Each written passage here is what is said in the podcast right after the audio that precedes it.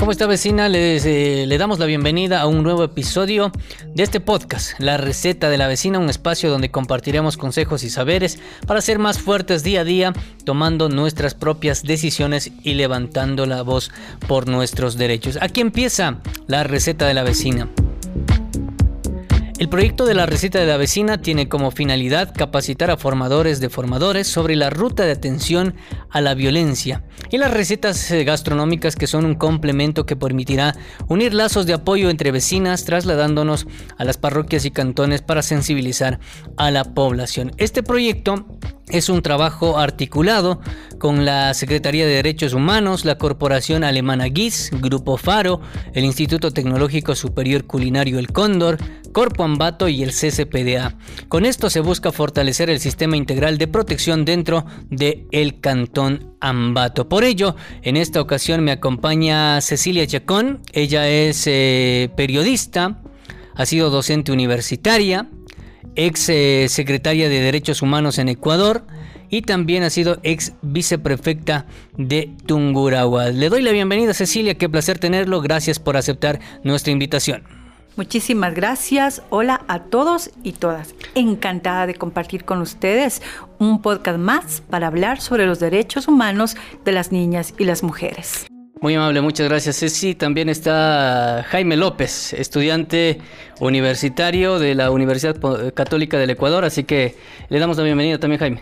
Muy buenas tardes vecinos, vecinas, a la doctora, un gusto, un placer conocerla, un honor también de estar aquí con ustedes y compartirles un poquito más desde el ámbito legal eh, sobre el maltrato, violencia hacia las mujeres, niñas y niños. Muy amable, muchas gracias, gracias por estar acá y a usted también vecina que nos escucha, que nos sigue semana tras semana, eh, episodio tras episodio, el placer de compartir con ustedes siempre. Hoy nos eh, eh, compete hablar sobre el tema del ciclo de la violencia. Cecilia, se habla de que existen tres niveles de, de violencia o tres etapas en este ciclo. En el nivel 1, ¿cómo inicia el ciclo de la violencia? Puede pasar hasta desapercibido este nivel, pero es importante también hablar ¿Qué aspectos se debe tomar en cuenta para yo conocer o darme cuenta que estoy sufriendo violencia en este nivel 1?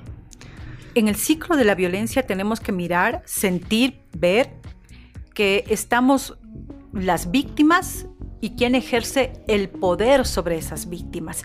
Y generalmente este poder es mal utilizado porque es un conjunto, una serie de agresiones y como tú lo has dicho al principio no se siente, parece que no es una agresión y empieza por estás mal, estás fea, ya te has engordado o eh, cuánto ganaste ahora, eh, será que, bueno, es decir, será que en esa relación existe una serie de relaciones de poder que subestiman la condición de la mujer de levantarse, de contestar y que obviamente en esa relación, por ejemplo, ya hemos tenido algunos casos, cuando tú vas al, bono de desarrollo humano a cobrar como mujer, más allácito hay alguien que le dice, y bueno, ¿cuánto te tocó del bono?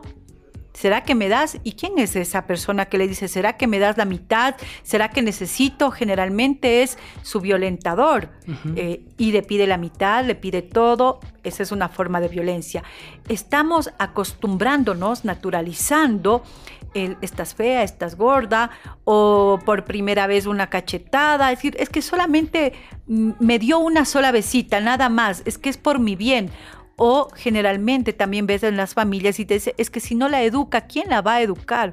Esto entre unos micromachismos que no ayudan y que por ahí se empieza. Ese es el primer nivel de la, del círculo o del ciclo de la violencia. Aparentemente no se siente, no parece que es violencia, pero inicia un proceso en escalada. En este punto eh, serían los insultos, eh, usted citaba algunos de ellos. Eh, desde el ámbito legal, Jaime, ¿qué podríamos hacer en este punto, en este nivel 1? ¿Podemos denunciar en esto o todavía la normativa no permite que yo, sufriendo este tipo de violencia que ha citado Cecilia, todavía no puedo denunciar? Exactamente lo puedes hacerlo porque no necesariamente puede acabar con la vida para reclamar un derecho de la mujer que ha sido violentada. Por ejemplo, en el artículo 157 nos habla sobre la violencia psicológica. Si yo como hombre le digo a mi mujer, a mi enamorada, a mi pareja o a la vecina, o a una compañera, o a cualquier mujer que se me cruce en el camino, no vales nada, no sirves, eres fea, como lo dijo el doctor, eres gorda, eh, no eres inteligente. Entonces es un, un, tipo de violencia psicológica que lo va a carcomiendo poco a poco. Y lo va a sentir inferior, tanto de la mujer como para el hombre, y el hombre de sentirse como el poderoso, como que manda sobre la vida de ella. Y ese delito sí está, está estipulado, como te dije, en el 157. Y ahorita mismo los voy a leer. Mm. Eh, nos dice la violencia psicológica contra la mujer o miembros del núcleo familiar. Aquí también ya vamos a, proteger a los miembros del núcleo familiar. Entiéndase que la constitución eh, determine varias familias. Puede ser mamá, papá, eh, conformado por tres hijos, por la abuelita, por los tíos.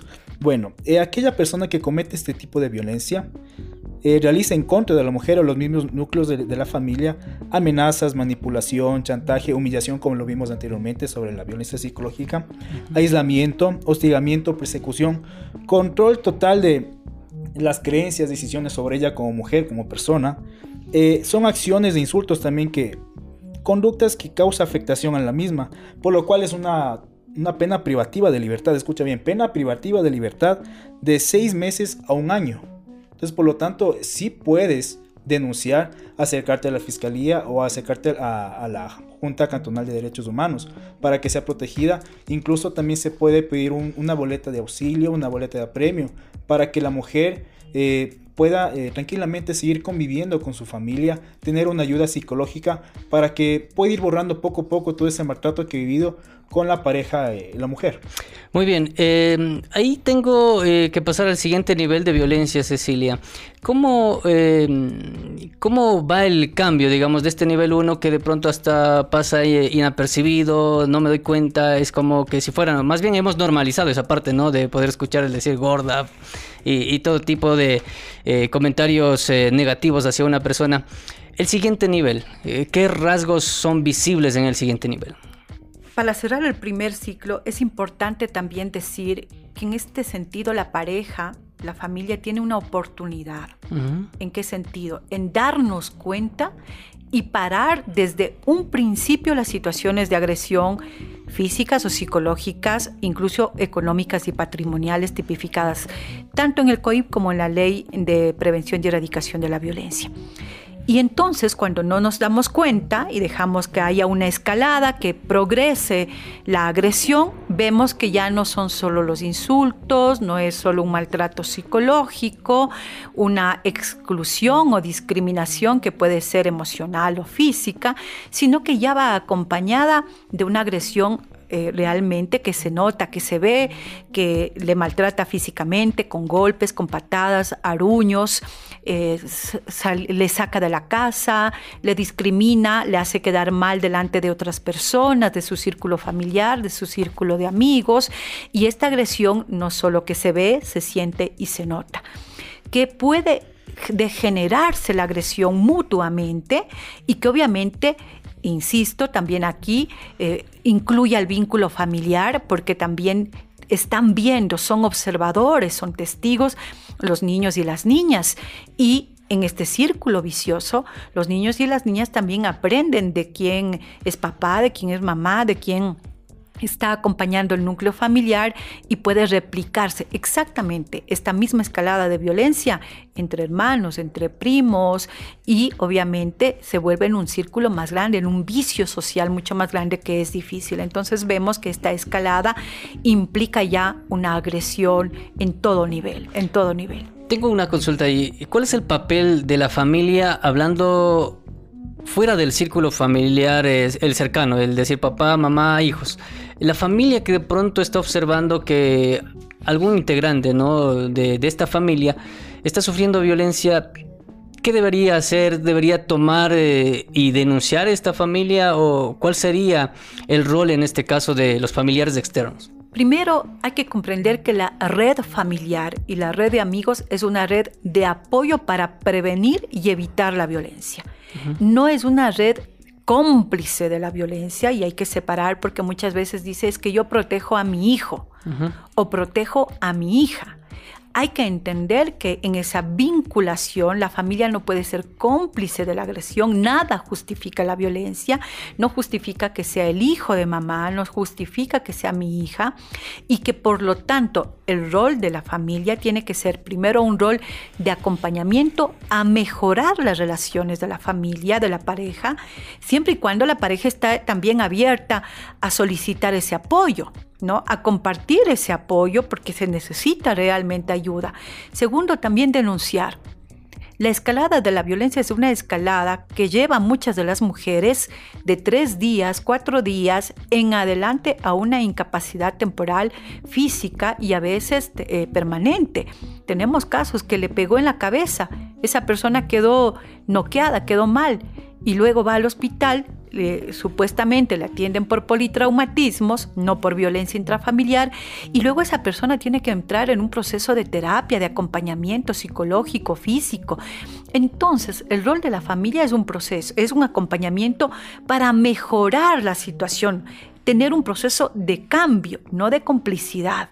Y también ahí estamos incluidos la comunidad, la red de amigos y amigas, y cuando digo comunidad, tiene que ser las autoridades como el cabildo, la partera, es decir, el presidente del barrio, el teniente político, el jefe político. No podemos ser agentes externos que somos espectadores sin saber o no entender que está de por medio la vida de niños, niñas y mujeres. Me iba hacia el punto que usted ya citó sobre el tema de eh, la comunidad, del barrio donde, en el que vive, el caserío donde el que vive.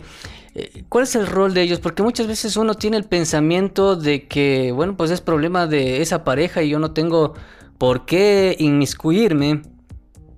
Y muchas veces veo a, una persona golpearle a la esposa, a la hija, a su conviviente. ¿Cuál es el rol en cambio de la sociedad o de los vecinos que están viendo violencia y no han hecho nada? Romper los paradigmas, romper los paradigmas de conducta y los paradigmas de normalización de la violencia, porque en casa se piensa que como es marido, marido es y que pegue nomás. Eso siempre se dice, todavía se enseña muchas veces en las familias, eh, totalmente atípico una relación armónica, una relación que se dice de felicidad, que es lo que se busca. Y hay que desmitificar y quitar esos paradigmas que como es marido, marido pegue nomás.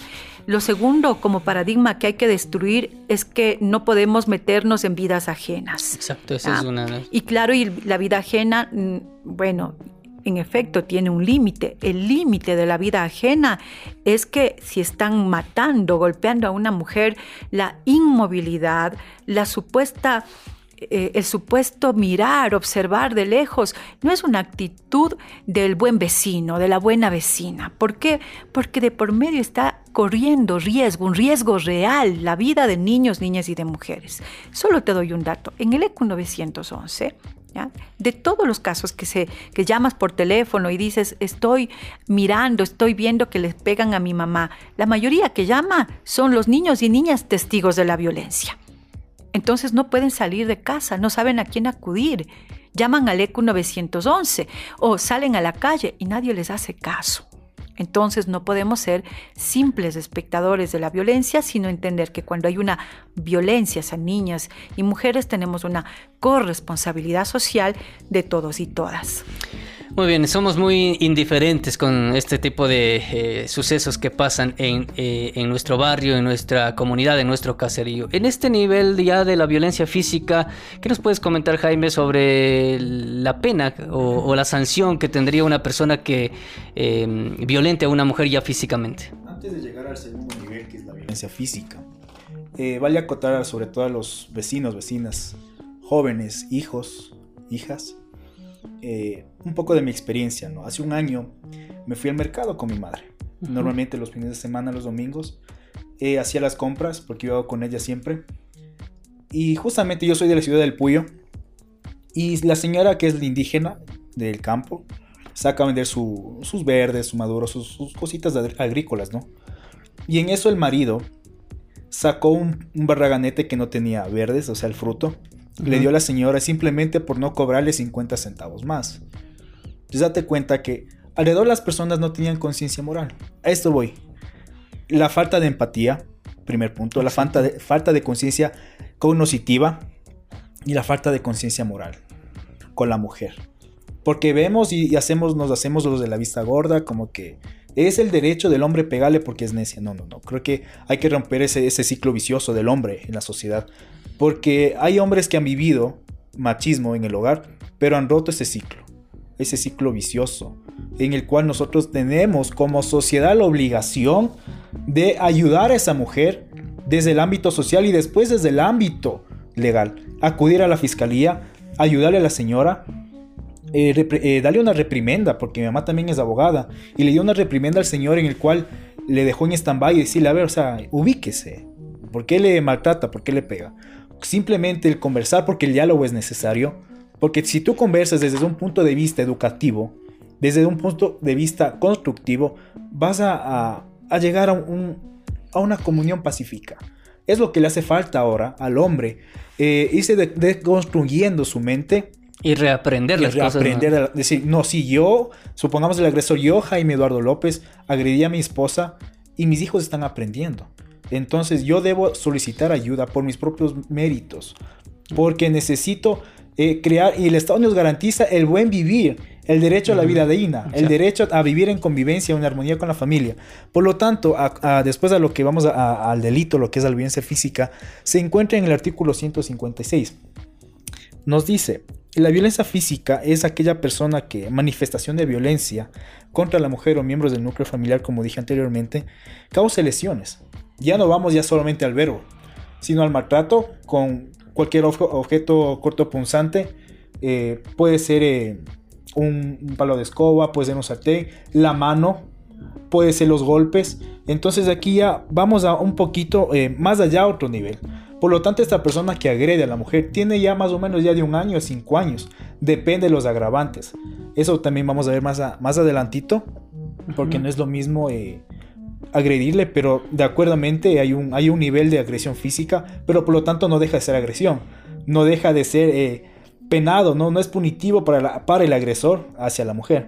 Eso es en cuanto puedo acotar al artículo 156 del COIP, la violencia física en contra de la mujer y los miembros del núcleo familiar. Muy bien, gracias Jaime. Eh, yo creo que para nuestros vecinos también que siguen el podcast eh, sería bueno no enterarse de que si yo agredo a una a una mujer no eh, la, la ley me va a castigar, me va a sancionar con lo que ya está citando eh, Jaime en este momento en caso de que la violencia sea física, puede ser de 1 a 5 años, así que es momento de repensar, ¿no? Nosotros como vecinos también, eh, lo ha dicho Jaime también, el desaprender es un poquito complicado para reaprender cosas que de pronto nosotros concebimos desde generación en generación, porque esto del machismo y, este comportamiento y esta violencia hacia la mujer eh, muchas veces viene dentro del núcleo familiar desde los bisabuelos, abuelos, padres y ahora la generación de los hijos. E, en ese punto, antes de pasar al nivel 13, quiero consultarle, Cecilia, ¿cómo podemos romper este, esta forma de cómo se ha replicado la educación, por así decirlo, dentro del núcleo familiar hacia la mujer? Bueno, hay una relación muy fuerte en la condición emocional y física porque se replica lo que tú aprendes como ejemplo. Y el primer elemento que nos permite romper la violencia es aquel que nos dice, no quiero ser así. No quiero ser así. Y ese no quiero ser así implica tomar conciencia de la actitud física, mental, verbal, emocional que tenemos. Y esto es individual, ¿no? De cada persona. Es individual, individual porque la persona toma la decisión de no volver a replicar, de no volver a ser victimario, de no volver a ser víctima. Y todo lo que te cuento parece tan sencillo, pero en las historias de hombres y de mujeres vemos que se traduce, Jaime lo decía, cinco años, pero vemos que todo este proceso puede pasar en el ciclo de vida de una persona. Es decir, desde que nació puede ser una víctima de violencia y al rato que se da cuenta ya tiene 70 años, 75 años. Es decir, romper la violencia para pasa por un proceso muy fuerte de tomar conciencia de lo que quiere ser, de lo que no quiere ser o hacer. Implica retomar nuevas actitudes, nuevos comportamientos e implica también pensarte nuevamente en un ser humano que quiere realmente armonía, que quiere ser feliz. Nadie quiere ser infeliz, no nacimos para ser infelices y por lo tanto todos los días pueden ser un día de oportunidad. Eh, una nueva consulta que se me ocurre en, este instante antes de eh, hablar sobre eh, el, el nivel 3 del ciclo de la violencia. Hay también de pronto de por parte de los vecinos, ¿no? De los hombres que están o ya están pensando diferente y están reaprendiendo las cosas y por lo menos están reflexionando. Y hay esa, mm, esa, esa burla de la sociedad, ¿no? Del hombre que no es el machito que golpea y soluciona los problemas y que busca el eh, busca comunicarse, dialogar con las personas y tratar de solucionar de esa manera. Hay un estigma, ¿no? Sobre los hombres. Eh, ¿Qué nos puedes comentar sobre esto? De Hay un estigma social, por supuesto, que castiga a los hombres de manera dura, cruel. Y eso también hay que desmitificar. Los hombres también son víctimas, víctimas de la sociedad, víctimas de las costumbres familiares, víctimas de eh, estereotipos sociales. Por ejemplo, si tú tienes una hija mujer y Jaime tiene solo niños varones, Jaime le dice, oye hermano, no has podido sacar un niño, te voy a prestar el calzoncillo. No, no has podido.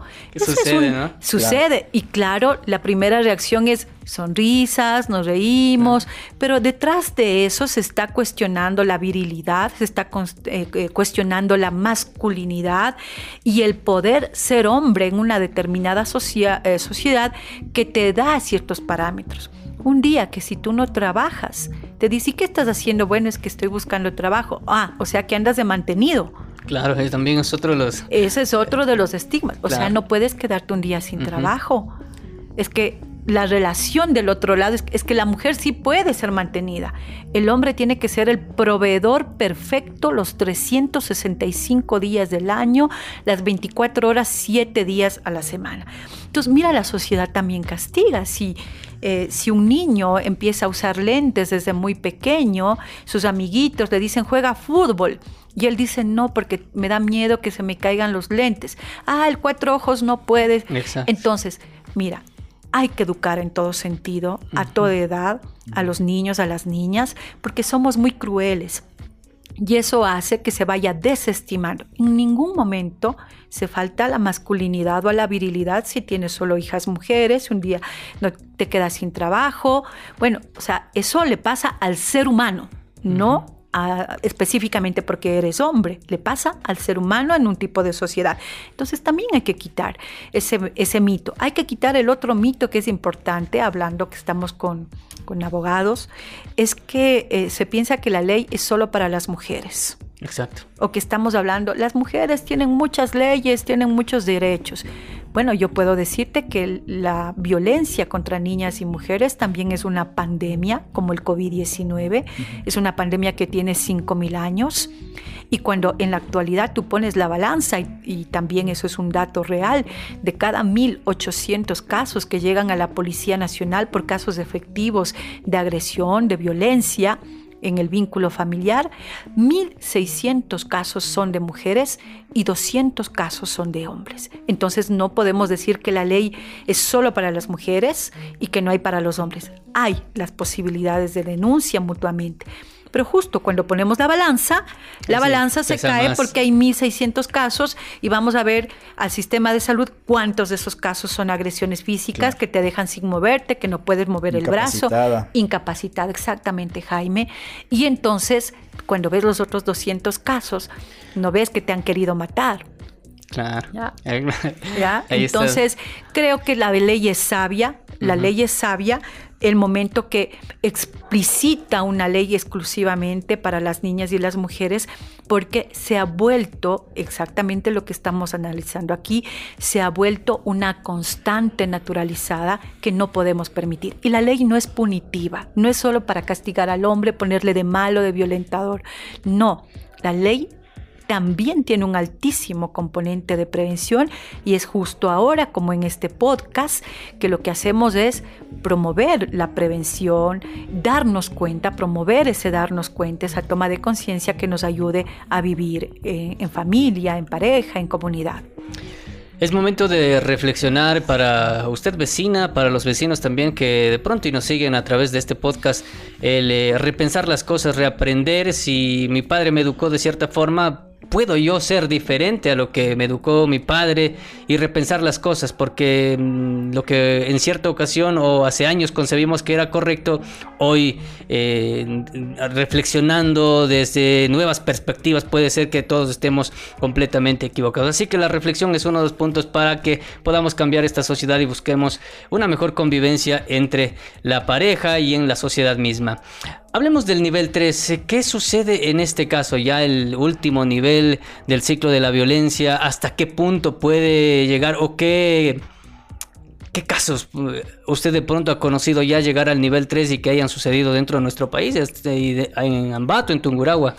Bueno, creo que todas las personas que están en un círculo de la violencia en algún momento están en el circuito, están dando la vuelta, no es una vuelta sin fin. Y eso implica que el ser humano es un ser humano de emociones, es un ser humano de perdones, es un ser humano también de oportunidades y lamentablemente dentro de esas emociones de oportunidades le estamos dando paso a abrir la puerta a la violencia. ¿En qué sentido? En el tercer momento, en la tercera fase del ciclo, es cuando nos damos cuenta que hay violencia en el hogar, en la familia, en la pareja. Ya lo que es más grave, ¿no? Lo que es más grave, o sea, ya siento que me... Es lo más visible también. Eh, claro, o sea, pero también te das cuenta, me estás maltratando, me puse mal, lloré, me gritaste, sí, confieso que te pegué y empieza un momento de perdón. Perdóname, no lo voy a volver a hacer eh, volvámonos a hacer día buenas, tomemos decisiones por los niños, reintentemos, que mira que eso no está mal. ¿No? Algo sano para todos. Algo sano para todos porque hay un proceso de reflexión. Pero resulta que en el camino, en el ciclo de la violencia, una de las partes se olvida del compromiso.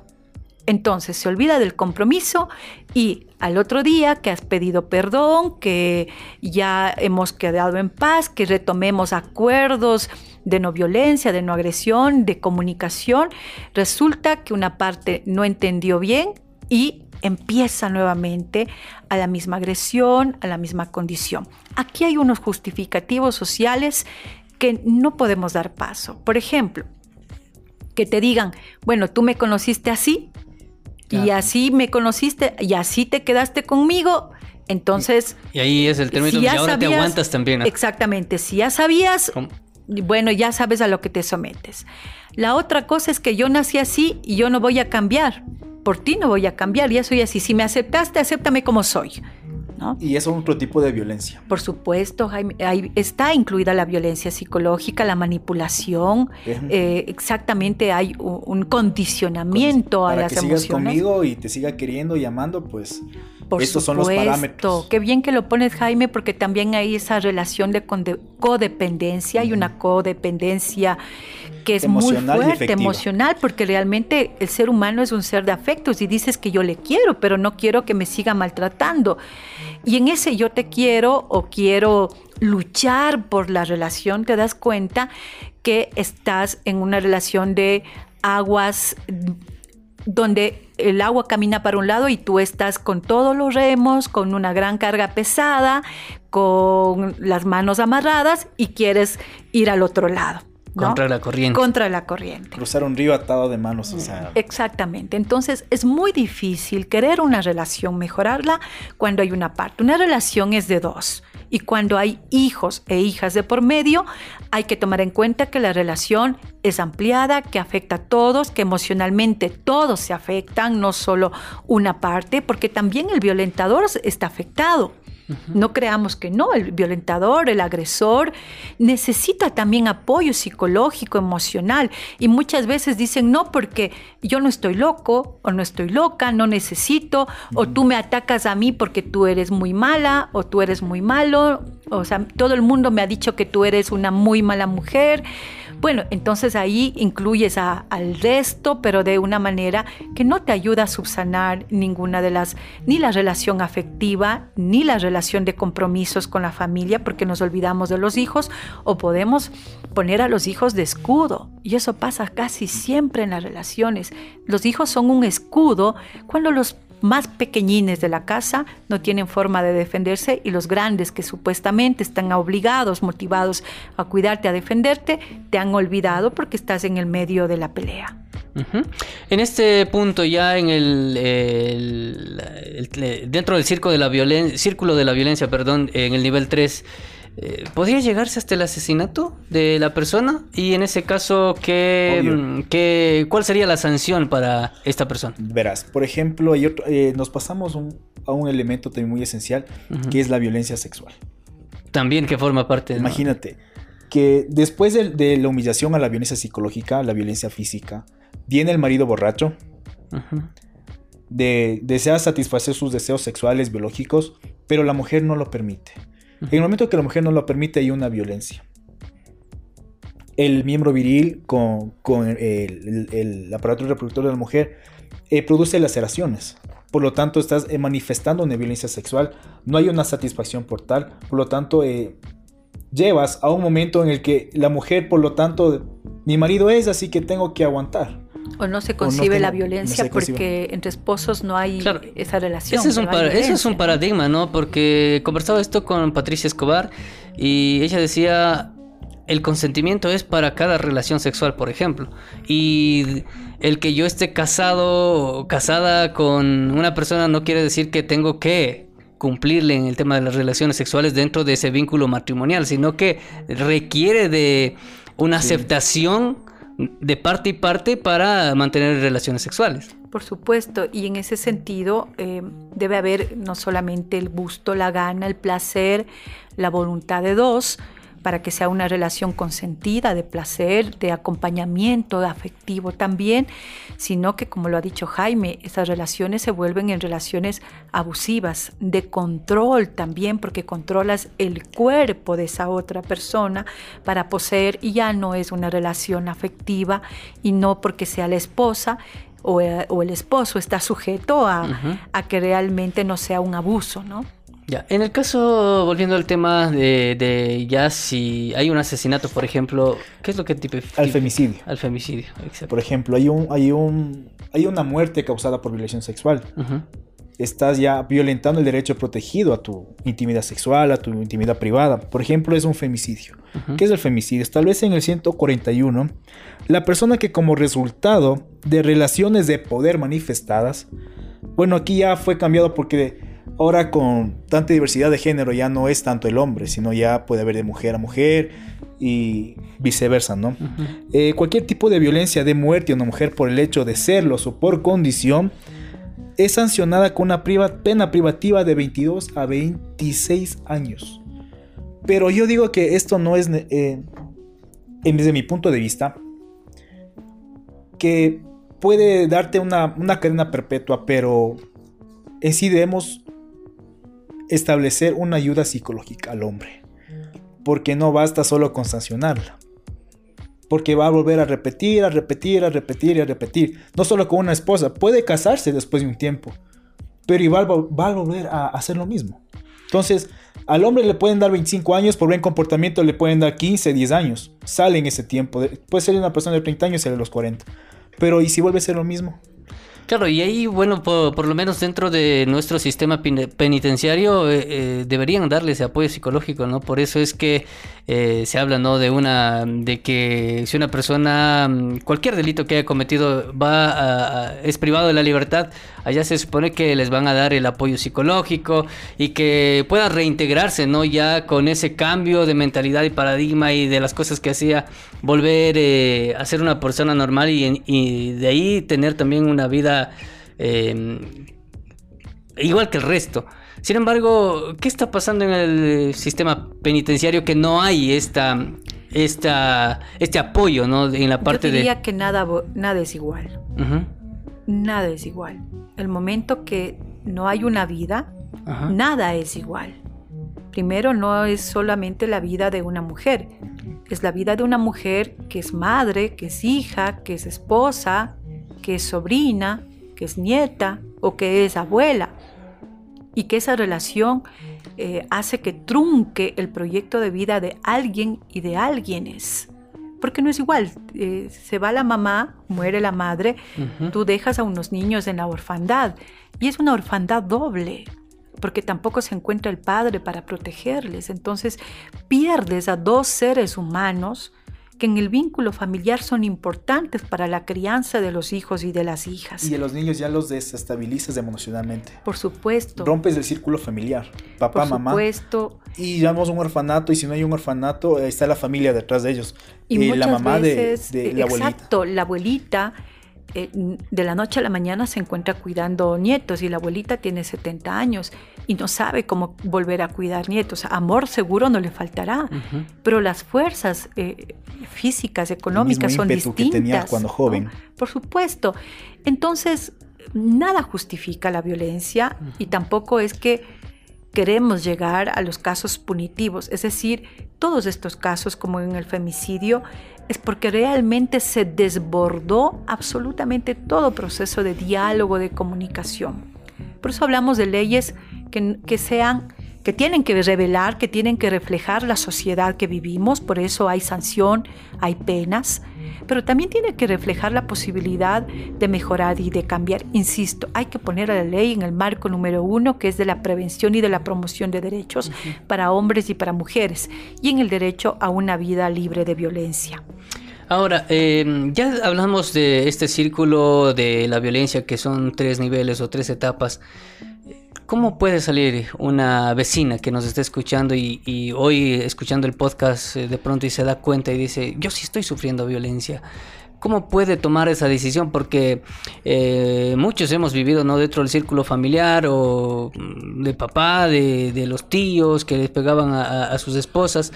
Mm, y, las madres muchas veces no se dan cuenta que están sufriendo violencia. Y si se dan cuenta, tienen miedo a tomar esa decisión de ir y denunciar y abandonar eh, al esposo, al conviviente. Su recomendación, ¿cuál sería para que tomen esa decisión?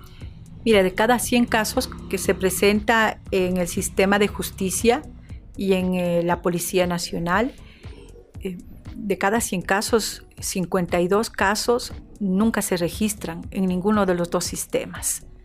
Eso significa que 52 de cada 100 mujeres prefieren vivir en el silencio y en el anonimato. Sin embargo, no significa que no nos demos cuenta interiormente qué es lo que nos está pasando.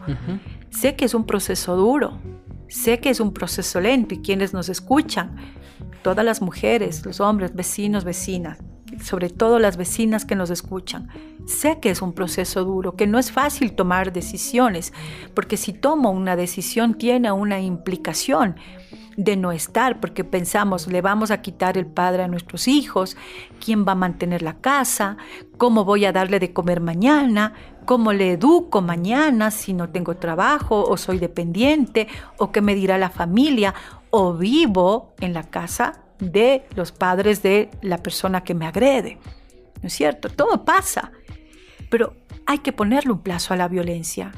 Quizás no sabemos qué pase mañana, pero hay que ponerle un plazo a la violencia. En un día, en un mes, en un año, hay que ir pensando que la decisión tiene que ser definitiva. Porque por más que digamos, estoy haciendo un sacrificio por mis hijos, que generalmente se dice, a la vuelta de la esquina, ese sacrificio se vuelve permanentemente en días, horas, años de agresión y nunca aparece ni el bienestar físico, emocional, ni de salud, ni tampoco económico. Entonces, romper la violencia es un proceso que nos permita empoderarnos de nuestros derechos, de nuestra autoestima, del querer no vivir así. Nadie merece vivir en situaciones de violencia, ni hay tampoco sacrificio en el que no se piense también en que yo, por dignidad, no debo vivir así. Entonces hay que pensar en la dignidad.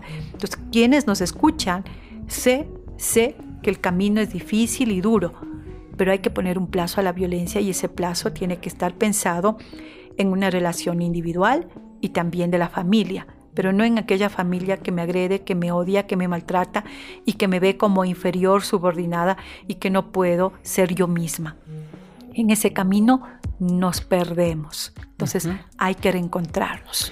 Exacto. Eh, y ahora, eh, el miedo que tienen nuestras vecinas también de salir de ese ciclo de la violencia y denunciar ante una autoridad es que eh, si denuncian, tienen el miedo a las represalias. ¿Cómo les garantizamos desde mm, las leyes, la normativa de nuestro país de que si yo voy y denuncio no me van a hacer daño mi esposo o mi conviviente?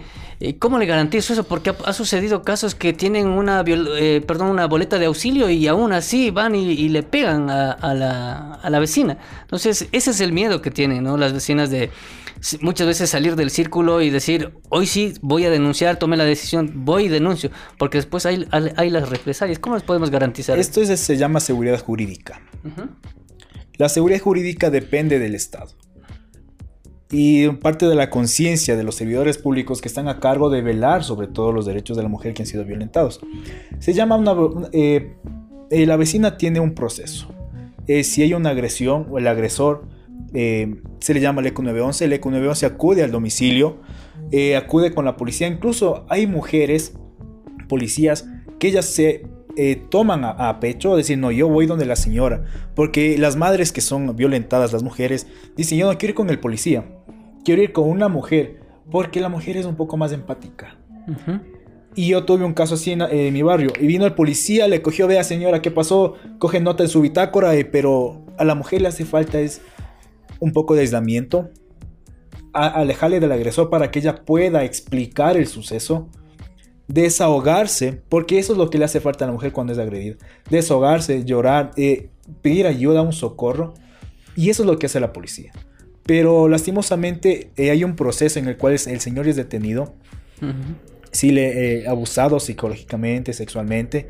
Eh, hay siete pasos.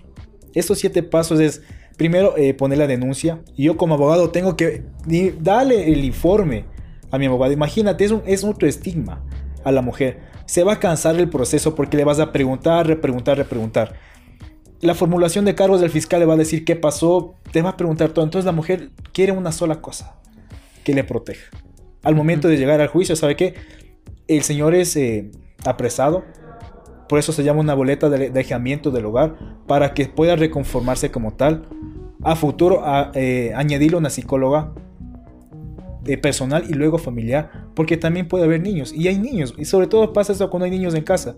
La ayuda psicológica es necesaria para el núcleo familiar, para romper ese paradigma, romper ese estigma de que la mujer eh, que es agredida diga, no, sí me van a ayudar, sí puedo salir de esto porque el Estado me está protegiendo, el Estado está velando por mis derechos, por mis hijos, porque por ellos doy más la vida que por mí. La mujer, la, la madre es así, primero mis hijos, porque está el sentimiento maternal. No importa ella que le falte de comer, pero que no le falte el plato de comida a los hijos. Claro. Así se ponga la misma vestimenta a cuatro años, pero a los hijos le va a vestir bien. Entonces, vecina, si usted me está escuchando, rompe ese ciclo. Quiérase y diga, yo puedo, yo debo salir por mí, por mis hijos, por mi familia, por mi hogar, porque ellos merecen una mejor vida, merecen tener una vida digna. Entonces, así que no tenga el miedo el Estado le va a proteger, el Estado va a velar, va a estar con usted siempre, nunca le van a dejar sola. Va a tener un policía, va a tener un abogado, va a tener un fiscal, va a tener una ayuda psicológica. Entonces, incluso al final va a tener una reparación integral.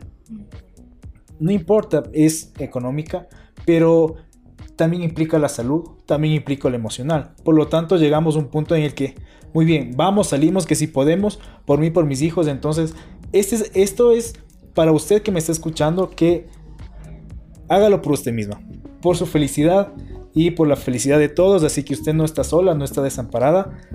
Así que vaya ahí por, por todo, con muchas ganas y con mucha fe. Exacto, vecina, ya lo escuchó. Hoy, estamos, hoy hemos estado conversando de temas importantísimos y bueno, pues aclarando también algunos puntos que de pronto uno no conoce desde la parte normativa. Y creo que también a nosotros como vecinas y vecinos nos hace falta el eh, enterarnos, ¿no? De que existen leyes que nos protegen y saber cómo puedo yo ejercerlos, más que reclamarlos, ejercerlos y hacer que se cumplan ante las autoridades, que el desconocimiento es una de las causas de mm, que las eh, vecinas no puedan denunciar, eh, Ceci. Por supuesto, sobre todo en el sector rural. Yo pienso en las mujeres que están en el sector rural donde no hay la fiscalía cerca, donde no está el defensor público cerca, donde un UPC no está cerca y para salir de, de, donde estoy necesito caminar media hora, coger un carro y en el caso nuestro en la provincia de Tungurahua, vámonos a Ambato. O sea, significa un tiempo claro. importante y muchas veces las mujeres salimos sin ropa, sin pasaje, sin nada y ¿qué hacemos? Porque está huyendo de la está violencia. Está huyendo de la violencia. Entonces, aquí, por eso insisto, donde el Estado no está, tiene que estar la red familiar, tiene que estar la red de amigas, tiene que estar la red comunitaria. Y la red comunitaria es el cabildo, el teniente político. Además que el teniente político es parte auxiliar del sistema de justicia, porque él está obligado, motivado, y digo obligado porque no puede decir no puedo, no quiero, no sé. Es su deber. ¿ya? Es su deber, exactamente Jaime, es su deber extenderle la boleta de auxilio. Entonces es una autoridad en la parroquia rural donde se encuentre. Y tomando en cuenta que así como la violencia puede pasar en cualquier lugar, en este caso específico también, la jurisdicción también es abierta. ¿Qué significa? Si hay un hecho que sucede en, vamos a, colocar en la parroquia Rumipamba, ¿no? que está en el cantón Quero, eh, resulta que voy y yo vivo en Ambato, en la parroquia de Izamba. Entonces, ¿dónde pido la boleta de auxilio? Pues en cualquiera de las dos parroquias. En cualquiera de las dos parroquias porque no hay jurisdicción. La jurisdicción está abierta. No puede decir, Vaya, eh, váyase al de Izamba porque usted es de allá. No, es que aquí lo que tiene que prevalecer es el derecho y la capacidad de respuesta importante y rápida de los tenientes políticos, de los cabildos. No podemos ser, eh, no podemos cerrar los ojos definitivamente a lo que está pasando. La provincia de Tungurahua tiene serios problemas en este sentido. Solo el cantón Ambato, en condiciones de pandemia. Miren ustedes, ya habíamos salido del famoso top 10 de las ciudades con mayor violencia en el Ecuador. Y solo en pandemia, del noveno puesto pasamos al tercer puesto en menos de seis meses. Las ciudades con mayor índice de crecimiento de violencia contra niñas y mujeres. Y otro dato, viernes, sábado y domingo, en pandemia y pospandemia, no han dejado de limitarse las violencias con efectos de alcohol. Nunca se rebajaron en la pandemia, aparentemente quédate en casa, quédate en casa. Pero las mujeres seguían llamando viernes, sábado, domingo porque las violencias se sumaban al alcohol. Entonces, todo esto hace que reflexionemos cómo queremos conducir no solo la familia, sino el barrio, la comunidad y la sociedad. Hablemos un poquito en el tema del bio, violentómetro, que el, de pronto le sirve a la vecina, ¿no? Eh, medir en qué etapa en qué nivel de violencia está. En el nivel 1, ya hablábamos dentro del ciclo de la violencia algo sobre el tema. ¿Qué podemos decir en el primer nivel? Bueno, el violentómetro es como el termómetro. Claro, ¿no? que para nos, medir la temperatura para medir de la, la violencia. temperatura, ¿no? Entonces, vamos a suponer que aquí, eh, cuando estamos en 37 grados, estamos bien, o sea, el, el clima corporal no refleja ningún malestar en la salud y te dicen está bien, vaya a la casa, ¿no? Ya, es igual aquí. El violentómetro te dice, cuidado, mientras va subiendo al rojo, hay que tener cuidado, precaución, eh, pare, igual que un semáforo, si estás en verde puedes cruzar, si estás en amarillo te dice alerta y si está en rojo no pasa. Es igual, aquí el violentómetro nos dice, bueno, en la primera parte, es decir, hay... El nivel más bajo. La preocupación, Ajá. ¿no? Eh, Hay un ruido, ¿no? Entonces nos dice, bueno, si hay intimidación, eh, te amenazan, te humillan en la casa o públicamente, eh, cuando te quieren ridiculizar, descalificar, culpabilizar, te quieren hacer callar o te, o te ponen los celos, también es otra cosa, te ignoran, te ignoran. La ley también. del hielo que se La llama. ley del hielo, o sea, la ley del hielo También es violencia. Indiferencia también emocional. la indiferencia emocional también eso. Por ejemplo, esta cosa es eh, muy normalizada, ¿no? El tema de la ley del hielo, cuando de pronto y no se ponen de acuerdo dentro de una pareja por algo, no se habla. Háblale a la mano, le dicen, ¿no? Háblale a la mano. Parece que no fuese violencia, pero es una parte de la Te violencia. afecta emocionalmente. Claro que sí, Jaime, te afecta emocionalmente y muchas veces las mujeres, los niños, los hombres también sienten que ese es un peso muy difícil de llevar porque el, el ser humano es dialogador por naturaleza, tiene que expresar, pero si hay una indiferencia permanentemente, algo pasa, no, no está bien, ¿no? Eh, por lo menos no está bien eso, no está bien. Chantajear también es parte de este nivel 1, estas bromas eh, de humor negro que te hacen sentir mal, todos esos están ya en el nivel 1. Es decir, son una alerta que nos dice que hay que decir y para rápido, oye, no me gusta que me trates así, eh, paremos, quisiera que dejes de hacer estas bromas, entendámonos de otra manera, dialoguemos. O sea, ese es el momento en el que hay que soltar la artillería pesada para conversar y dialogar. No es que intentemos algo, no, no, ese es el momento de la artillería pesada, donde decimos conversemos, dialoguemos y sentémonos.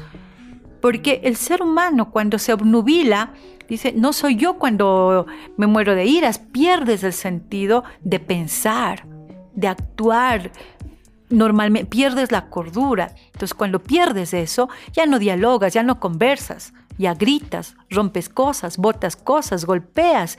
Entonces, este primer nivel nos dice alerta, cuidado, conversemos, sentémonos, pidamos ayuda a gritos. Aquí hay que botar la artillería pesada para prevenir. Muy bien, entonces ahí tenemos, eh, vecina, usted si de pronto está sufriendo intimidación, de pronto eh, le están ignorando, le están mintiendo, le están engañando, le están chantajeando, es momento de tomar ciertas decisiones ahí y parar antes de que pasemos a un siguiente nivel. Antes de pasar al siguiente nivel, quiero consultarle, por ejemplo, los celos en la sociedad es normalizada, pero hoy, por ejemplo, yo hace un, hace mm, un par de meses no conocía que los celos eran parte de la violencia que puede ejercer hacia una persona. Mira, es tan normalizado. Yo he tenido clases con maestros, imagínate, con maestros que cuando conversamos dice, no, no, eh, es instintivo. El celo es parte de la naturaleza humana y quien no sea celoso no, no es humano o no es humano, no siente, ¿no? Y te pone, te coloca en el instinto. Bueno, puede ser un instinto eh, humano que está en el hombre y en la mujer, pero también el ser humano tiene la posibilidad de controlar y racionalizar ese progreso de los celos. Impulso emocional. Por supuesto, si es un impulso emocional, está en el instinto.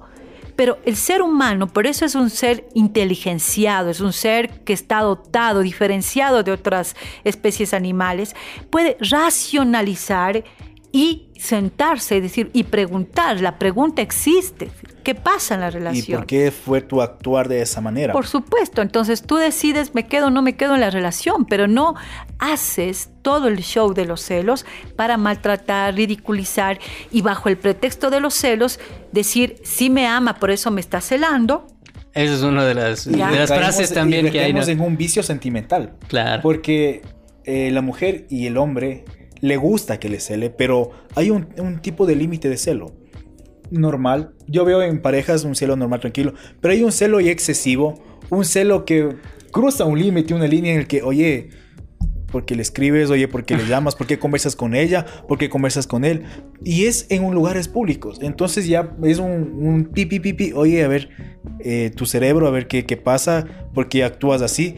Simplemente no ese sentimiento de poder sobre esa persona, el celo. Tú lo has dicho, Jaime, eh, cuando hay una relación de poder descontrolado y todo poder mal conducido es inadecuado, es malo porque no te ayuda a nada.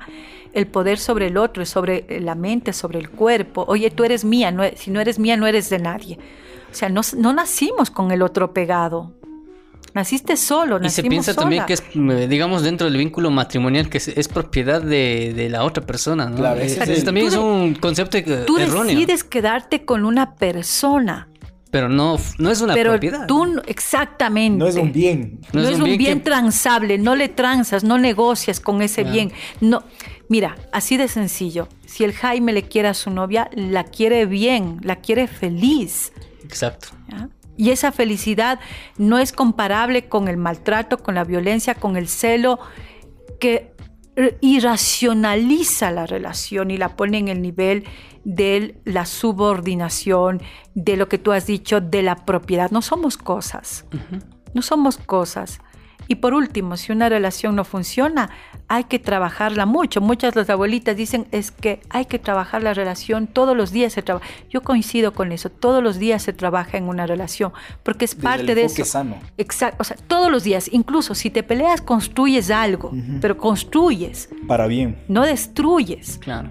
Y cuando esos niveles de destrucción te llegan es porque algo no has comunicado, no está bien.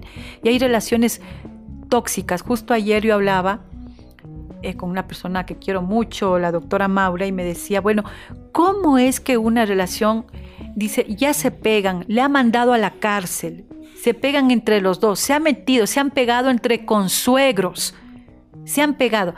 Y de noche ella le escribe, le dice, te amo, te quiero. Y él le dice, yo también te quiero. Pero ya se han pegado, se han maltratado, se han mandado a la cárcel, se han pegado entre familias, han estado a punto de desbordarse, de, de jalonearse a los hijos. ¿Qué tipo de amor será? Me imagino exacto.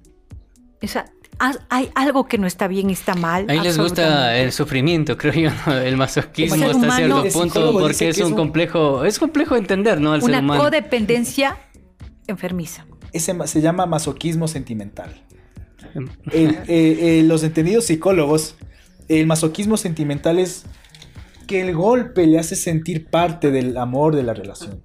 Si me pega o le codeo o le digo, oye, no le escribas, oye, no le saludes, un codazo o un jalón, entonces dice, no, mi amor, mi vida, es que, ay, te amo, te adoro. No, no, no, no. Y ya vamos a un, a un elemento más agresivo más adelante. Esa persona necesita ayuda. Porque no forma parte de ti, no nació contigo, incluso ni tu familia. Te va a decir, oye, espérate, hay un límite, por Dios. O sea, respétame como persona, como mujer, como hombre, porque no estás bien eh, psicológicamente. No te ayuda. Y no ahí te es ayuda cuando hay que buscar ayuda, ¿no es cierto? Porque muchos, como decías hace un momento, uno cree que está sano de la cabeza y puede ser que no. Y, Es que y- una y uno piensa relación- que ir a- al psicólogo es porque está loco, ¿no? No, no, no, no. Te ayuda emocionalmente. Claro. Creo que hay que construir. Ajá. Y las personas que te ayudan a construir, incluyendo los psicólogos, las psicólogas que son profesionales, que te ayudan a darte cuenta, no es que te dan resolviendo Claro. la vida, cuidado, ¿no? Sino te, te, te ayudan a que en tu propio proceso eh, camines racionalizando. dirigen, Es en ver el error en el que estás. Racionalizar. Eso es la racionalización de lo que tú enfrentas como miedos, como temores, como también situaciones que no hemos podido resolver en la vida. O sea, hay alguien, un facilitador que profesionalmente te ayuda, ¿no? Y eso también es bueno reconocer que necesitamos apoyo. No somos infalibles. Y eso hay que hacerlo muy humildemente porque necesitamos resignificar nuestros proyectos de vida. ¿Por qué construyes una pareja? Porque quieres vivir en pareja. Claro. Y eso significa construir, no destruir. La persona que te quiere destruir no es tu pareja. No, no, res- no desea lo mejor para Es un ti. compañero. Ni compañero, Mm, porque el claro. compañero te ayuda a caminar, Claro. ¿no? Eh, tienen que sumar a, a la vida de la otra persona, ¿cierto? Hablemos de un segundo nivel del eh, violentómetro para que la vecina también pueda entender. En el siguiente- violentómetro estamos en el semáforo en rojo. Se está calentando el ambiente y cuando se calienta el ambiente ya encuentras, ves el chirlazo, el golpe, la patada, el chantaje delante de otras gentes, te guarda, te esconde la plata, te esconde los cuadernos, no quiere que estudies. Te pone en ridículo. Ha pasado. Tengo estudiantes que me dicen, profe, hoy vine a pie y perdóneme, me demoré porque mi enamorado me quitó la plata con tal que no venga acá a estudiar y me quedé con él. ¿Ya? Claro. O mi compañero me, me escondió los cuadernos porque él, él cree que no es necesario que yo estudie si él me está dando todo. Mira, entonces, alerta. Esos son todos los elementos que nos permiten entender que está subiendo de nivel negativamente una relación y que nos está pidiendo a gritos en el violentómetro reaccionar. Muy bien, entonces vecina, tenga en cuenta este tipo de acciones que pueda realizar su pareja. Ya estamos en un segundo nivel, llegando ya como que al límite y tiene usted que tomar una decisión para que mm, no le suceda algo peor si usted lo permite. Yo creo que aquí también es cuestión de eh, tomar decisiones eh, en ese instante de si hablamos eh, chabacanamente de pararle el carro a quien me está agrediendo y desde ahí decir no, esto no está bien, yo me merezco respeto y no permitirle, en otras palabras, que alguien le haga daño. Y en el último nivel del violentómetro, Ceci. Bueno, en el último nivel, cuando hacemos el análisis de entender la violencia, el último nivel, nadie quiere llegar. Porque es como cuando tú vas en un carro que no es de carreras, no eres piloto de carreras, y estás en un Volkswagen que tiene motor 1000, que te dice, usted con este carro tiene permitido ir a 20 kilómetros. Y tú fuerzas toda la maquinaria, quieres ir a 180, a 200, quieres ir como Pitipaldi. Y resulta que al final en la carretera lo único que ves es toda la carretera, pero hay un momento que no puedes controlar y te vas a pique. Sales fuera del camino. No solamente tienes el peligro de chocarte, sino tienes el peligro de ir matando a alguien, de agredir a alguien y no hay retroceso. En este tercer nivel vemos todas las agresiones, vemos la incapacidad, la incapacidad física con la que se quedan muchas mujeres, eh, le fracturó el cráneo, le fracturó la mandíbula de un golpe de un hombre, frente a una mujer, un buen golpe le rompe la mandíbula, le fractura el brazo, las piernas, hay una incapacidad de por medio, eh, la encierra, le deja encerrada, le quita las llaves, la, deja sin comer, le quita la comida. O sea, todo lo que puedas pensar, y esto puede quitar como en un carro que no tiene control, que está sin frenos, se desemboca, puedes matarte y matar a, alguien más. Es exactamente lo que pasa en el nivel 3. Alerta vecina, si reconoces alguno de estos actos que citó Cecilia acá en este podcast, actos violentos en tu vida o en la vida de alguna otra persona, busca o presta ayuda. La violencia solo aumentará y tu vida puede estar en peligro. Analiza en qué momento de la relación te encuentras tú y toma decisiones, que es lo más importante. Quiero agradecerles a nuestros invitados que hoy han formado parte de este episodio, de este podcast de la receta de la vecina. Y Esperamos volver eh, a encontrarnos en un nuevo podcast eh, eh, en, defensa de los derechos de la mujer, de los derechos humanos, de los derechos de los niños. Estaremos más adelante conversando. Quiero agradecerte, Jaime. Gracias por haber formado parte de este podcast. creo, no sé si es una de tus primeras experiencias, pero yo creo que te has preparado muy excelente, excelente para venir a este. ¿Qué les diré? Humildemente, no. Bueno, esto aprendí de mi madre, que fue la primera que me inculcó el derecho el respetar a la mujer, porque yo crecí en un hogar muy machista, entonces yo fui el primer protector de mi madre. Entonces yo desde ahí empecé a, formar parte del derecho, a formar parte de la vida de las mujeres, a romper el estigma, a, a crear un mundo de felicidad y de paz para las mujeres, para los hijos, para nuestros niños, nuestras futuras niñas adolescentes que van a ser madres. Romper un ciclo vicioso en el que todos, espero que todas las madres que nos está escuchando ahora, nuestras vecinas, eh, sepan escuchar mis palabras. Prefieran ser felices y vivir como están, el Estado les protege, pero nunca regresen a, la casa en un ataúd. Mis palabras son muy fuertes y me gusta ser muy directo y conciso. Recuerden eso, sus hijos se van a quedar desamparados. Piensen en ellos, piensen en ustedes como madres, como hijas, como nietas. Y esto va para la sociedad, tener un poco de conciencia de moral y de ética. Y creo que fue una bonita experiencia al conocer a la doctora Ceci, mi primera vez, un honor y un gusto, un placer. Igual Luis, espero verles al futuro, en un momento, no sé, ¿no? Cuál sea. y que Diosito les bendiga siempre, bendiciones y éxito a todos. Muy amable Jaime, gracias por estar junto a nosotros. Eh, como siempre es un placer para nosotros contar con personajes que nos ayuden a entender em, ciertos casos, ciertas... Eh, en el tema de normativa uno muchas veces no entiende y así que necesitan de personas que sepan y puedan explicarnos de manera más sencilla. Quiero agradecerle también Cecilia, gracias por acompañarnos. Es la segunda vez que nos acompaña. Em, en un episodio anterior también estuvo y gracias por eh, aceptar nuestra invitación y esperamos volverla a tener en un nuevo episodio.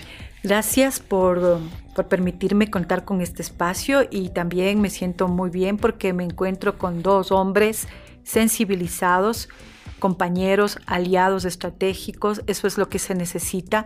Las mujeres solas no podemos, estos temas no son de las mujeres para las mujeres. Tenemos que encontrar aliados en nuestros pares, que son los hombres. Así es que encantada y nuestras amigas, amigos, vecinos y vecinas, hay que tomar también decisiones en las que nos permita convivir en paz y esa convivencia necesita ponerle plazos ya no más días a la violencia. Así es que un fuerte abrazo y gracias por escucharnos. Muchas gracias a toda la gente que se sumó, a usted vecina que nos acompaña semana tras semana, episodio tras episodio. Recuerde que la violencia en las relaciones de pareja no se presentan solo de vez en cuando. Es una rutina, un ciclo que se repite en el tiempo y tiene diferentes momentos. Cada vez que se repite, el ciclo de la violencia aumenta, lo que puede poner en peligro tu vida. Vecina, tome decisiones, sabemos que es complicado, sabemos que es difícil el tomar decisiones, el decir un basta, pero puede ser eh, que mm, con esa decisión que usted tome deje ya de sufrir una violencia superior a la que usted al momento puede estar sufriendo dentro de su relación de pareja, su relación matrimonial o su conviviente o puede ser hasta su enamorado, su novio pero es momento de decir basta a la violencia. Les agradecemos a todos, a usted vecina que nos acompaña y esperamos eh, que también eh, nos sintonice, nos siga en el siguiente episodio de La receta de la vecina. Hasta entonces, muy amables, muchas gracias.